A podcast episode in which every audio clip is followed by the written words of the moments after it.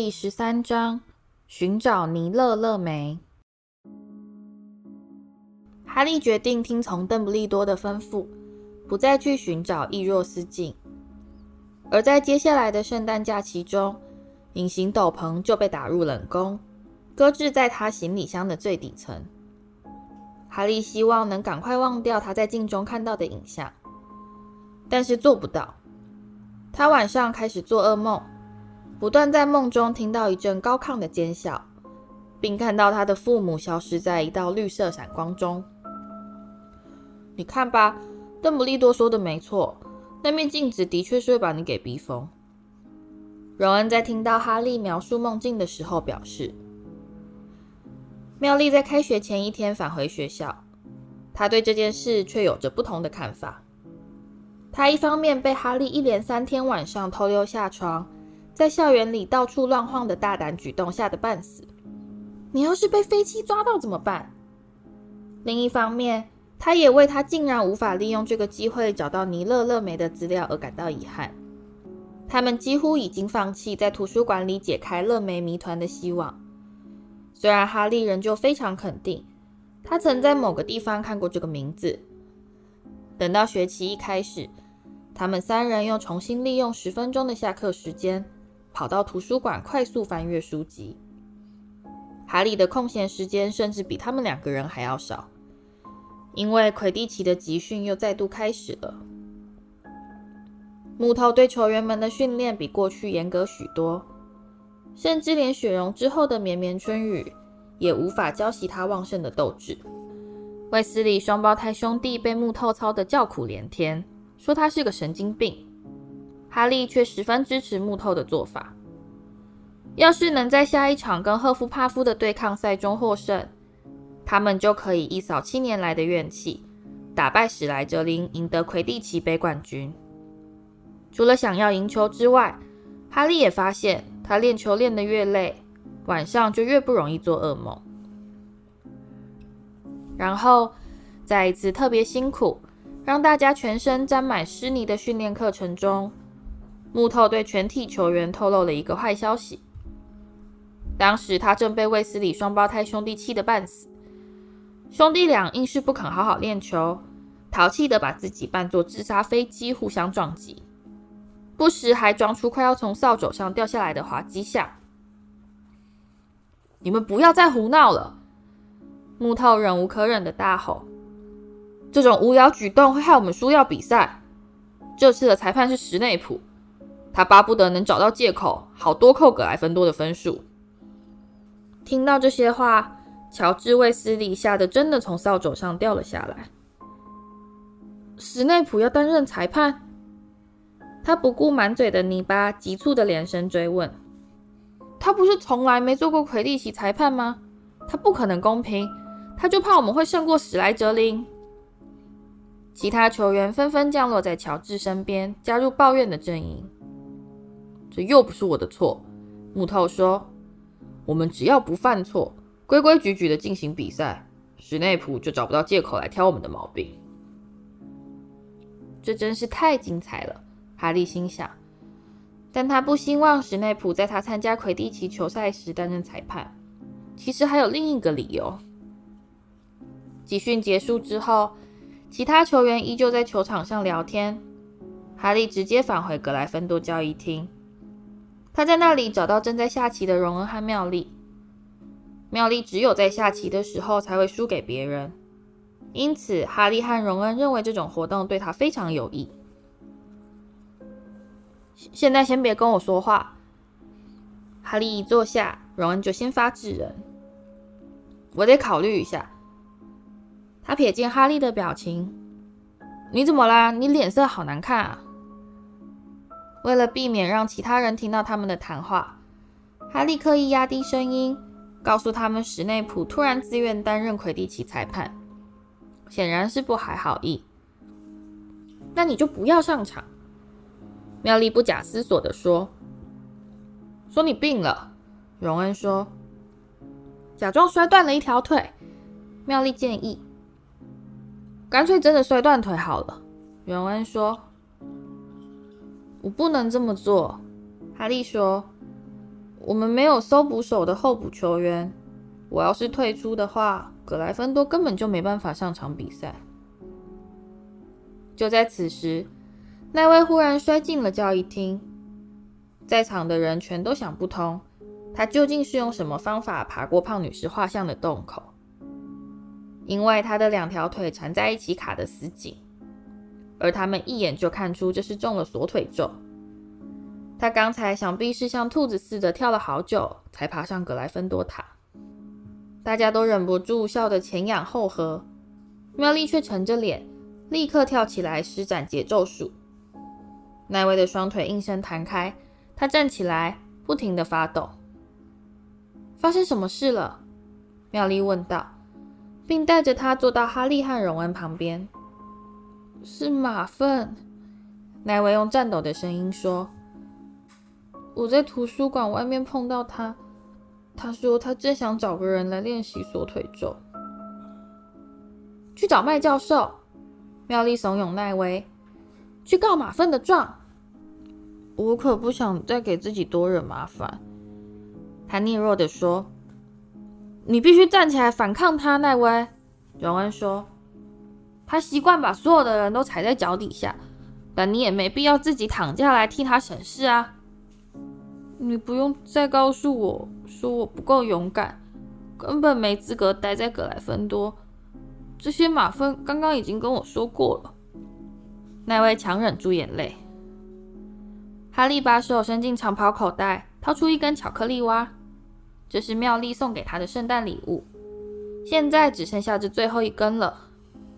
哈利把它递给奈威，他看起来就快要哭了。十二个马粪加起来也比不上你一个，哈利说。分类帽不是把你分到格莱芬多了吗？马粪在哪里呢？在臭气熏天的史莱哲林。奈威拆开巧克力蛙，嘴唇扭出一个虚弱的微笑。谢谢哈利，我想上床睡觉了。你要不要这张卡？你在收集对不对？在奈威离开之后。哈利低头看看手里的名巫师卡，又是邓布利多。他说：“我搜集到的第一张卡就是他。”他屏住气息，他瞪大眼睛望着卡片背面，然后抬起头看着妙丽和荣恩。“我找到他了。”他轻声说，“我找到尼勒勒梅了。告诉过你们，我曾经在某个地方看过这个名字。”现在我才想起来，我是在坐火车到这来的时候看到的。听听这个，邓布利多教授最广为人知的成就，包括在一九四五年成功击败黑巫师葛林戴华德，发现龙血的十二种使用方法，以及他与他的研究伙伴尼勒勒梅在炼金术方面的杰出成绩。妙丽跳了起来，自他们看到第一次作业的成绩以来。他就再也没有这么激动过。坐着别动，他交代一声，就快步冲上楼梯，跑进女生寝室。哈利和荣恩甚至还来不及互相交换迷惑的神情，他就又冲了回来，怀里抱了一本巨大的旧书。从来没想到要查这本书，他激动的小声说着。我好几个礼拜前就把它从图书馆借出来，拿来当做轻松的消遣读物。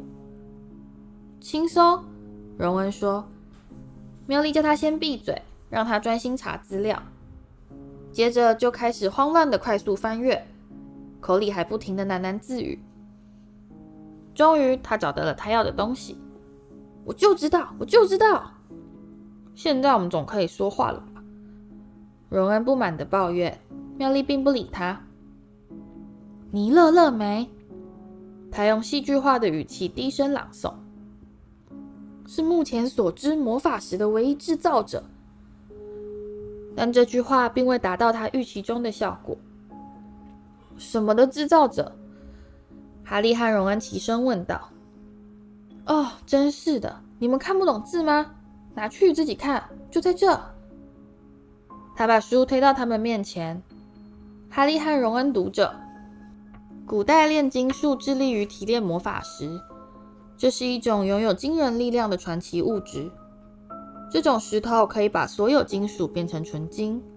此外，它也可以用来制造长生不老药，一种可以让饮下汤的人永生不死的灵药。数个世纪以来，出现过许多关于魔法石的研究报告，但目前现存的唯一一颗石头是属于尼勒·勒梅先生所有。他是一位著名的炼金术士，同时也是一位歌剧爱好者。勒梅先生刚于去年欢度他的六百六十五岁生日，目前与他的妻子长春六百五十八岁，在德文郡过着平静快乐的生活。看到了吧？哈利和荣恩看完之后，妙丽开口说：“那只狗看守的一定就是勒梅的魔法石，我敢打赌。”这一定是他自己请邓布利多替他保管，因为他们是朋友，而且他也晓得有人在打这颗石头的主意，那就是为什么他要把石头移出古灵阁的原因。一颗能把金属变成黄金，还可以让你永远不死的石头，哈利说。怪不得史内普想打他的主意，任何人都会想要这样的东西。难怪我们没办法在近代巫术发展研究里找到勒梅的资料。荣恩说：“既然他已经六百六十五岁了，那他根本就不能算是近代人嘛？你说是不是？”在第二天早上的黑魔法防御术课堂上，大家正忙着抄写治疗狼人咬伤的各种方法。哈利和荣恩依然兴致勃勃地讨论着：假如他们得到了一颗魔法石，要拿它来做什么事？一直到荣恩表示要买下一整魁地奇球队时，哈利才重新想到史内普和即将来临的球赛。我一定要上场比赛，他告诉荣恩和妙丽。要是我退出，所有史莱哲林学生都会以为我是因为害怕史内普才吓得不敢上场。我要给他们点颜色瞧瞧。我们赢了的话，他们就再也笑不出来了。只要你能上场。他们就休想笑得出来。妙丽说。然而，不管哈利跟荣恩和妙丽说了什么大话，当比赛越来越靠近时，他的心情就变得越来越紧张。其他球员也比他好不到哪去。打败史莱哲林，赢得魁地奇冠军的理想的确很棒，毕竟这是连续七年来无人能完成的艰巨任务。但面对这么一位偏心的裁判，他们是否有机会顺利达到目的？哈利不知道这是不是自己的想象。他总觉得，不管走到哪里，似乎总会碰到史内普。有些时候，他甚至怀疑史内普是有意跟踪，想要找机会对付他。魔药学变成了每周一次的固定酷刑，因为现在史内普对哈利的态度确实是恶劣的可怕。史内普是否有可能知道？他们已经发现魔法石的秘密。哈利想不通，他有什么办法探听到这个消息？但有时哈利会有一种恐怖的感觉：史内普会读心术。第二天下午，荣恩和妙丽在更衣室门外祝哈利好运时，哈利心里很清楚，他们真正的意思是不知道能不能再看到他活着走出球场。这实在不能算是一种安慰人的方式。哈利茫然地套上魁地奇球袍，抓起他的光轮两千，完全没听到木头的赛前精神训话。在同一时间，荣恩和妙丽在奈威身边找到位置坐下。奈威搞不懂他们两人的表情为何那么忧虑凝重，也不晓得他们干嘛要带魔杖看球赛。同样的。甚至连哈利也不知道，荣恩和妙丽早就在偷偷练习锁腿咒，这是他们从马份欺负奈威的恶行中得到的灵感。他们俩已经商量好，只要一发现史内普有任何想要伤害哈利的迹象，就立刻用这个咒语对付他。现在千万别忘记，咒语是“准头失准”。妙丽在荣恩把魔杖插进袖口时低声吩咐：“我知道。”荣恩吼道：“别再唠叨了。”此时，在更衣室里，木头将哈利拉到一旁。“我不是要给你压力，哈利。不过，照目前的情况来看，我们真的是非常需要早点抓住金探子。我们得赶在史内普太过偏袒赫夫帕夫之前，尽快结束这场比赛。整个学校的人都坐在外面。弗雷卫斯尼凝神望着门外，甚至连……哎呦，我天哪！连邓布利多都来了。哈利的心雀跃的翻了一个筋斗。邓布利多，他冲到门边，想确定这个消息是不是真的。弗雷说的没错，那把银白色闪亮的招牌胡须绝对错不了。他心里的大石头终于落了地，高兴的想要仰头大笑。他现在安全了，有邓布利多在场，史内普绝对不敢暗中动手脚来伤害他。也许这就是两队球员踏进球场时，史内普看起来为什么这么生气的原因。而这自然逃不过荣恩的眼睛。我从来没看到史内普脸色这么难看过。他告诉妙丽，他们开始比赛了。哎呦！荣恩的后脑勺被某个人狠狠戳了一下，是马粪。哦，抱歉，荣恩，刚才没注意到你。马粪得意地朝克拉汉高尔露齿而笑。真不晓得哈利波特这次能在扫帚上撑多久。有人要跟我打赌吗？你要不要参加啊，荣恩？荣恩并没有答话。史内普刚才宣判由赫夫帕夫进行罚球。理由是乔治·卫斯理故意把伯格打到他面前。妙丽把手搁在大腿上，十根手指神经质的交握着，眯起眼睛紧盯着空中的哈利。他现在正在球场上方绕圈子，搜寻金探子的踪迹。你们知道他们是用什么标准来选格莱芬多的球员吗？几分钟后，马芬大声说道。这时，史内普又毫无来由地让赫夫帕夫罚了一球。我认为他们是专挑一些可怜人呢、啊，懂了吧？先是哈利波特，他没有父母；然后是卫斯理兄弟，他们没有钱。照这样看，其实你也该入选才对，奈威，因为你没有脑袋。奈威的脸涨得通红，他鼓起勇气转头面对马粪。十二个你也比不上我一个马粪，他结结巴巴地说。马粪、克拉汉高尔尖声狂笑。荣恩虽不敢将目光自球场移开，却也不忘记为奈威打气。说得好，奈威。奈威，假如脑袋是黄金，那你显然比荣恩还要穷。你总该听得懂这句话的意思吧？荣恩的情绪早就因担心哈利而太过紧绷，现在已达到爆发边缘。我警告你，马粪，你再多说一个字。荣恩，妙丽突然说：“哈利，怎么了？在哪里？”哈利突然来了一个精彩绝伦的俯冲，观众群发出一声惊喘与热烈的喝彩。当哈利加快速度，像一颗子弹似高速冲向地面时，妙丽站了起来，用交叠的双手捂住嘴巴。“你要发财了，荣恩。”哈利显然是发现地上有块铜板。马份说。荣恩大喝一声，马份还搞不清是怎么回事，容易扑到他身上，将他扭倒在地。奈威迟疑了一会儿，然后就爬过椅背，上前助阵。“快呀，哈利！”妙丽尖叫着跳上座位，望着哈利朝史内普的方向直直冲去。他甚至不曾注意到在他座位下激烈翻滚的马芬和荣恩，也没听到后方由奈威、克拉和高尔三人组成的拳头阵所发出的混战吆喝声。在空中，史内普骑着扫帚掉头过来，正好看到一团猩红色的影子掠过身边。只要再稍稍近个几寸，就会撞到他。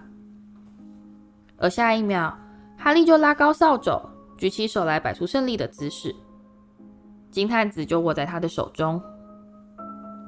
看台上爆发出惊天动地的欢呼，这绝对创下了一项纪录。没有人记得过去有哪场魁地奇球赛，在这么短的时间内就分出胜负。荣恩，荣恩，你在哪里？比赛结束了，哈利赢了，我们赢了，格莱芬多领先！妙丽大喊大叫，兴奋地在座位上跳上跳下，甚至还激动地扑过去拥抱前排的巴蒂·巴提。哈利在离地一尺的地方跳下扫帚，他不敢相信这竟然是真的，他办到了！比赛已宣告结束。从开始到结束，甚至还不到五分钟。当格莱芬多学生们纷纷涌进球场时，哈利看到史内普降落在他们身边。他脸色苍白，紧抿着嘴。这时，哈利感到有人在他肩膀上拍了一下。他抬起头，正好看到邓布利多的笑脸。干得好！邓布利多压低声音，因此只有哈利才能听到他的话。真高兴看到你不再老想着那面镜子，尽量让自己保持忙碌。非常好。史内普愤愤地朝地上吐了口痰。不久之后，哈利独自离开更衣室，准备将他的光轮两千送回扫帚库。他觉得自己这辈子从来没这么快乐过。他现在真的做了一件值得骄傲的大事。没有谁能再笑他是个徒有虚名的绣花枕头了。黄昏的气息从来不曾这么甜美过。他穿越湿润的草地，在脑海中重新回味刚才发生的事。那是一些快乐又有些模糊的印象。格莱芬多的学生涌进球场，把他抬到肩膀上。荣恩和妙丽在远方激动地跳上跳下，沾了满脸鼻血的荣恩为他大声叫好。哈利走到扫帚库前面，他靠在库房的木门上，抬头仰望着霍格华兹城堡。那着窗户在夕阳中闪耀出柔红的光芒。格莱芬多领先，他办到了。他让史内普。说到史内普，一个罩着连帽斗篷的身影飞快地留下城堡前面的台阶。这人显然是不想被看见，用最快的速度冲向禁忌森林。哈利看到这个人影，心中胜利的喜悦迅速消退。他一眼就可以认出那种鬼鬼祟祟的步伐。史内普趁着大家在吃晚餐的时候，偷偷溜进禁忌森林。这到底是怎么回事？哈利重新跳上他的光轮两千，飞向空中。他静悄悄地在城堡上方滑翔，正好看到史内普用跑步冲进了禁忌森林。他跟过去。这里的树林非常浓密，他看不到史内普的身影。他在树林上空打转，越飞越低，擦过树顶的枝桠，终于听到了一些声音。他朝着声音的方向飞过去，轻轻降落在一株高耸的山毛榉树上。他紧抓住飞天扫帚，小心翼翼地爬向其中一根枝桠，透过茂密的树荫往下看。在下面，那个站在一片阴暗伐木空地上的人影，正是史内普无疑。但他不是独自一人，奎若也站在那里。哈利看不清他脸上的表情，他的结巴却比平常更加严重。哈利努力的想听清楚他们究竟在说些什么。不，不晓得你为什么偏偏要要选在这个地方碰面，史内普。哦。我希望这事能保持隐秘。”史内普说，他的声音就像冰一样寒冷。无论如何，绝对不能让学生知道魔法石的事。哈利俯向前方，奎若喃喃说了几句，就立刻被史内普打断。“你找到制服海格那头怪兽的方法了吗？”“可可可是，史内普，我……”你不会希望我做你的敌人吧，奎若？史内普说着，往前踏了一步。我我不不晓得你这是什么。你明明知道我是什么意思。一只猫头鹰突然大声呜呜啼叫，吓得哈利几乎从树上滚下来。他好不容易稳住身躯时，正好听到史内普说：“你的那些小花招，我在等回音。”可可是我不不不知道，好吧，史内普打断他的话：“等到你有时间仔细考虑清楚，决定该对谁效忠以后，我们再来谈吧。”他把斗篷罩在头上，大步踏出伐木空地。现在天色已接近全黑，哈利依然可以看到奎若的身影。他像生了根似的站在那里，似乎已经吓呆了。哈利，你跑哪去啦？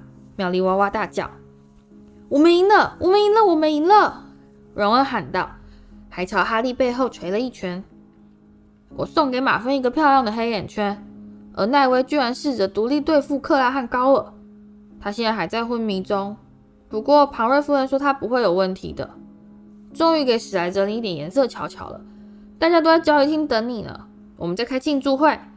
弗雷和乔治从厨房偷了些蛋糕和其他吃的过来。现在先别管这些，哈利悄声说：“我们找个空房间，我有话要说。”他仔细检查过，确定皮皮鬼没有躲在里面后，才把房门关上，把他刚才看到和听到的事情告诉了他们。所以我们猜的没错，那的确是魔法石，而史内普想要逼奎若帮他偷。我亲耳听到他问奎若，要用什么方法才能通过毛毛那一关，而且他还说了一些关于奎若的小花招之类的话。我认为，除了毛毛之外，一定还有其他方法在守护魔法石，可能是设了一些魔法关卡。而奎若大概也施了某种让史内普没办法通过的反黑魔法咒语，所以你的意思是，只要奎若继续对抗史内普，魔法石就会很安全喽？恐怕到下星期二就没力了。荣恩说。